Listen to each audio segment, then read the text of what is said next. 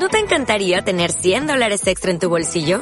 Haz que un experto bilingüe de TurboTax declare tus impuestos para el 31 de marzo y obtén 100 dólares de vuelta al instante. Porque no importa cuáles hayan sido tus logros del año pasado, TurboTax hace que cuenten.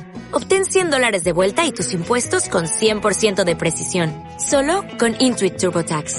Debes declarar para el 31 de marzo. Crédito solo aplicable al costo de la presentación federal con TurboTax Full Service. Oferta sujeta a cambios o cancelación en cualquier momento.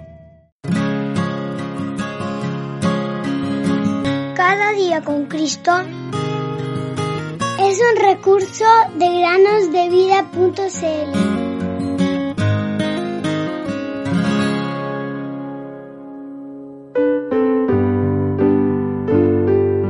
siendo justificados gratuitamente por su gracia mediante la redención que es en Cristo Jesús. Romanos 3:24. Muy buenos días, queridos amigos. Bienvenidos a meditar con nosotros un día más. La historia del día de hoy se llama Un joven que cayó de una ventana.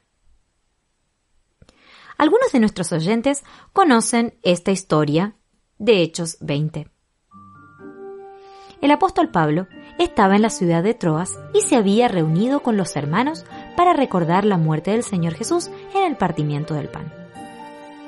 Luego de eso, estuvo predicando durante la noche y un joven llamado Eutico, que estaba sentado en una de las ventanas del aposento alto donde estaban reunidos, se quedó dormido. Tal fue así que Eutico se cayó por la ventana como era una ventana de un tercer piso, el pobre Eutico murió. Pablo se apresuró a bajar a la calle y abrazando a Eutico le dijo, no se alarmen, porque está vivo. Entonces al muchacho se lo llevaron vivo y quedaron grandemente consolados. Hechos 20, versículo 10 a 12. Nos alegramos de que Eutico haya revivido y es probable que nunca más se haya dormido en una reunión.